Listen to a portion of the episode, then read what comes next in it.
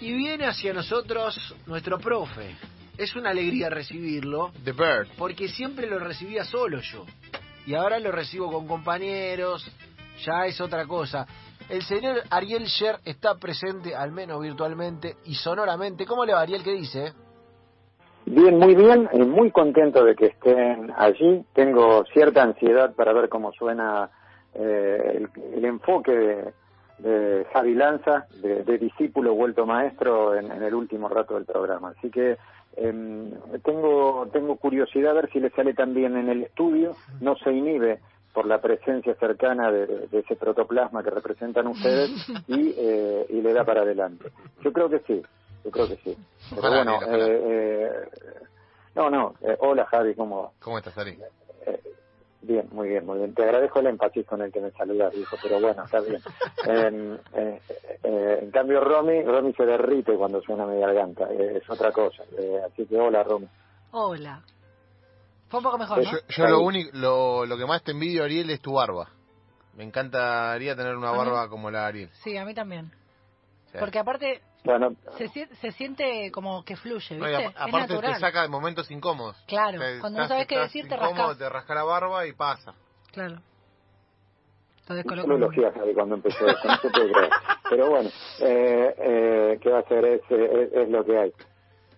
Voy a, a, pensar, voy a soslayar los comentarios de, de Lance y voy a preferir sus columnas, que, que son impagables como, como los personajes que trae y, los voy a invitar a pensar en la geografía de, la semana para nosotros, en lo político y en lo futbolístico. Nuestra geografía de la semana fue Perú. Perú es un país en, sacudones, en, en, dolores y en esperanzas, y Perú no fue dolores y fue esperanzas para el fútbol argentino esta semana. Y más allá del 2 a 0, más allá de Nicolás González, más allá de Lautaro Martínez, más allá de siempre Messi, más allá de los Chelsea y de todos los muchachos, eh, Perú es un lugar que funciona con una belleza tan bella como el propio Perú al pensar los cruces entre literatura y fútbol. Eh, bueno, de hecho tiene un, un, club que está primero e invicto en la zona B de la primera división del fútbol peruano que se llama César Vallejo. Y César Vallejo es un poeta eh, extraordinario, un poeta que vivió entre 1892 y 1938 que eh, cada vez que lo lees escribe fenómeno, aunque no se dedicara a escribir especialmente sobre deporte. Y, otro gran escritor, eh, un enorme escritor peruano eh, que vivió entre 1911 y 1969 se llama José María Arguedas y en algún lugar del Perú hay un club que se llama José María Arguedas. Saludable costumbre peruana de ponerle a los clubes, entre otros nombres, nombres de escritores. Ahora, no contaríamos historias como las que contamos de literatura y deporte o literatura y fútbol en la Argentina si no fuera por la influencia de un gran poeta peruano. Así como lo digo. Pregunta para la mesa. ¿Cuándo fue, bueno, Javi lo va a decir enseguida, la primera Copa América o el primer campeonato sudamericano? En el 16. ¿En qué año?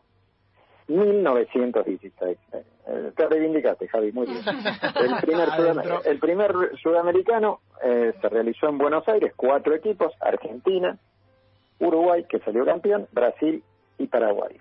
La gran figura de ese torneo fue la gran figura a su vez del equipo campeón, Uruguay, y se llamaba Isabelino Gradín.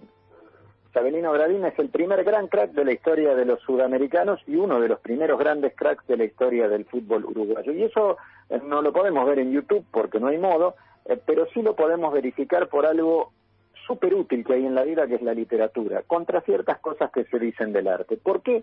Porque este poeta peruano del que estoy hablando, Juan Parra del Riego, un poeta que vivió desde 1894 y pobre murió muy joven, en 1925, en Uruguay, porque se había enamorado y casado eh, con una uruguaya, murió muy joven de una tuberculosis. Parra del Río le escribió un poema a Isabelino Gradín. Hay que escribir, digo, en ese tiempo de la historia estamos hablando de una Copa de 1916, como dijo Javier, un poema que data del comienzo de la década del 20, cuando había lazos de literatura y deporte, pero, pero no era sencillo para un escritor decir voy a escribir de fútbol.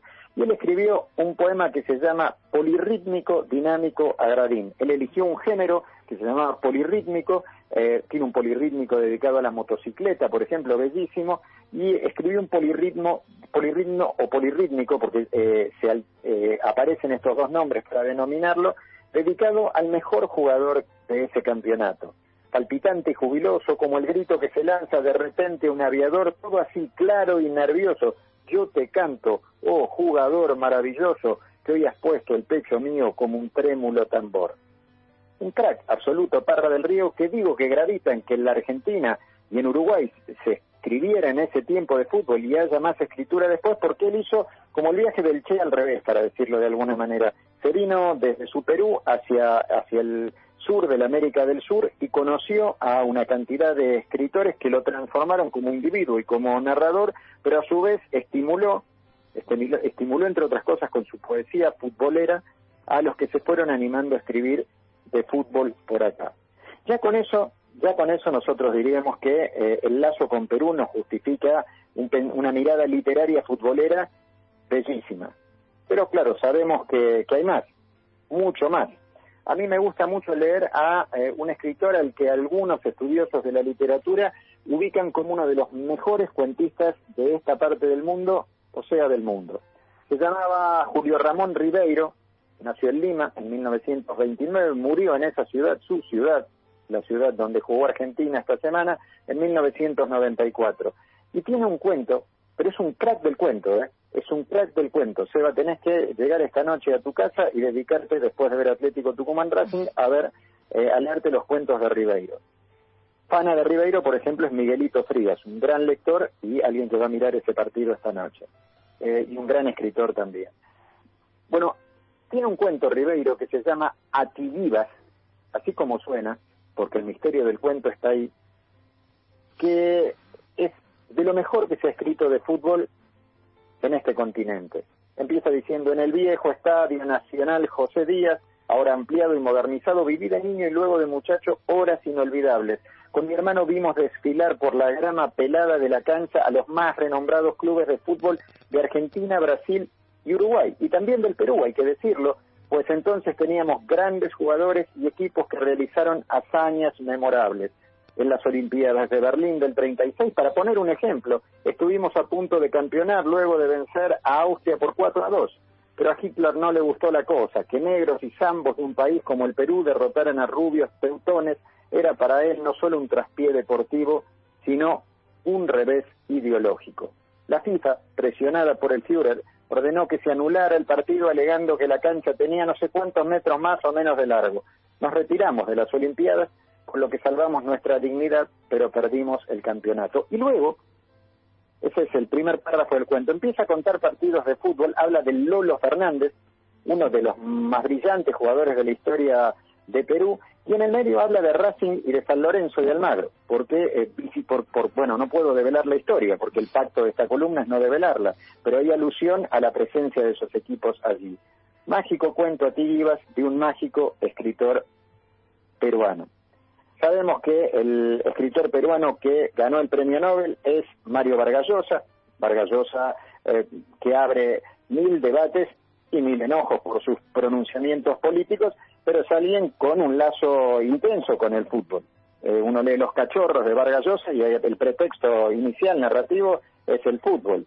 Eh, Vargallosa fue al Mundial de España en el 82 y ofició más o menos de cronista deportivo en ese tiempo y dice que fue una de sus grandes, grandes experiencias. Vargas es hincha de la U, como mucho Perú, eh, y un poco hincha del Real Madrid porque ha dado conferencias allí. O sea que sería muy difícil pensar a Perú eh, sin Vargas más allá, insisto, de, eh, que no haya miradas convergentes, no sobre su obra, sino sobre sus posiciones cada vez más a la derecha y no en la cancha de fútbol, sino en la de la existencia.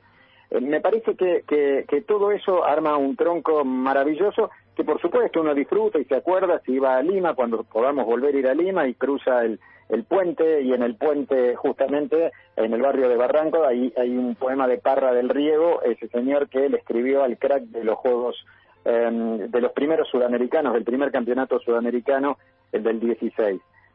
En ese mundo maravilloso del que estamos hablando, hay escritores hoy que la rompen también solemos hablar de Santiago Roncagliolo, un muchacho joven, joven por lo menos para mi cédula de identidad. Ya sé que ustedes todavía están abandonando los pañales y, les cuesta bastante abandonarlos, pero eh, Santiago Roncagliolo, gran escritor peruano, que nació en 1975, insisto, un niño mirado desde mi colección de almanaques, eh, escribió La pena máxima, que es un thriller, ¿sí? Eh, y el fútbol funciona ahí como escenario, como marco, como disparador de ese, e, ese texto que también sugerimos leer.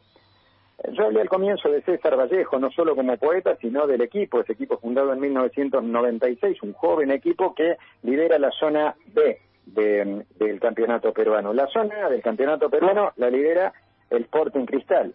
Y el jugador eh, de, más largo recorrido en Sporting Cristal eh, en, en el siglo XXI, podemos decir, es uruguayo, se llama Jorge Casulo, el Piqui Casulo, muy amigo de, de Seba Domínguez, por ejemplo, de, del central de, de, de Newell's y de Vélez y de Estudiantes, devenido hoy en, en analista de fútbol en la tele. Y Casulo, que es un gran lector, también escribe, y escribe fenómeno, y quien no nos crea que rastree las dos primeras ediciones de, pelota de papel donde el Piqui Casulo emblemático, insisto, jugador del Sporting Cristal, tiene dos cuentos escritos. Vamos a, despedir a Perú con un aporte argentino. Ustedes saben que cuando decimos Perú y queremos cantar algo de Perú, lo primero que se nos viene a la cabeza, ¿qué es? La flor de la canela por la maestra de maestras de maestras de maestras, Chabuca Granda, que vivió entre 1920 y 1983, desacomodó todo lo desacomodable en este mundo y nos acomodó los oídos cantando, entre otras cosas, Déjame que te cuente o Déjame que te cuente Limeña, que es una canción entre las canciones y que es casi un himno añadido al himno peruano. En 1997, el 8 de junio de 1997, el que le puso de título una nota suya, Déjame o Déjame que te cuente Limeña, fue el negrito Fontana Rosa. Jugaban Argentina y Perú por las eliminatorias y Fontana Rosa auguró que Argentina le iba a ganar 3 a 0 a Perú con dos goles de Crespo y uno de Roberto Ayala. Y en el final está todo lo que me queda para decir. Luego, trémula y soñando, tal vez con el arco del triunfo, parafrasea al gran poeta peruano nacido en Santiago de Chuco, César Vallejo. Me moriré en París, recita, con aguacero, un día del cual tengo ya el recuerdo. Me moriré en París y no me corro, tal vez un domingo, como es hoy, de otoño. Y si lo dice Fontana Rosa, y si lo canta Chabuca Granda, y si hubo fútbol entre peruanos y argentinos esta semana, y si los libros y el fútbol juegan juntos, está todo dicho. Lo cuenta y lo dice Ariel Sher y me deja con unas ganas inolvidables de comer ceviche Pisco, y un tiradito, ¿por qué no? Eh, y hablar de fútbol peruano y de música también. Ari, te mandamos un gran, gran abrazo eh, y ojalá que podamos reencontrarnos pronto, eh, aquí o en algún otro lado. Yo el primer día en que no esté Lanza voy. Bueno, bueno, eh, queda el compromiso hecho, queda el compromiso hecho. Lanza si no cederá eh, fielmente su lugar para que usted llegue. ¿Eh? No, yo lo quiero, yo lo quiero a Javier y me quedo, me quedo escuchando su construcción de este día porque si hay algo, una vez un, un, grupo de escritores jóvenes lo entrevistó a Ernesto Sábato y Ernesto Sábato escuchó a uno decir determinada cosa y dice, usted me ha asombrado. Y Lanza como todos ustedes, Luquitas Rodríguez también, me asombra cada día, así que lo seguiré escuchando. Abrazo grande, Ari. Abrazos.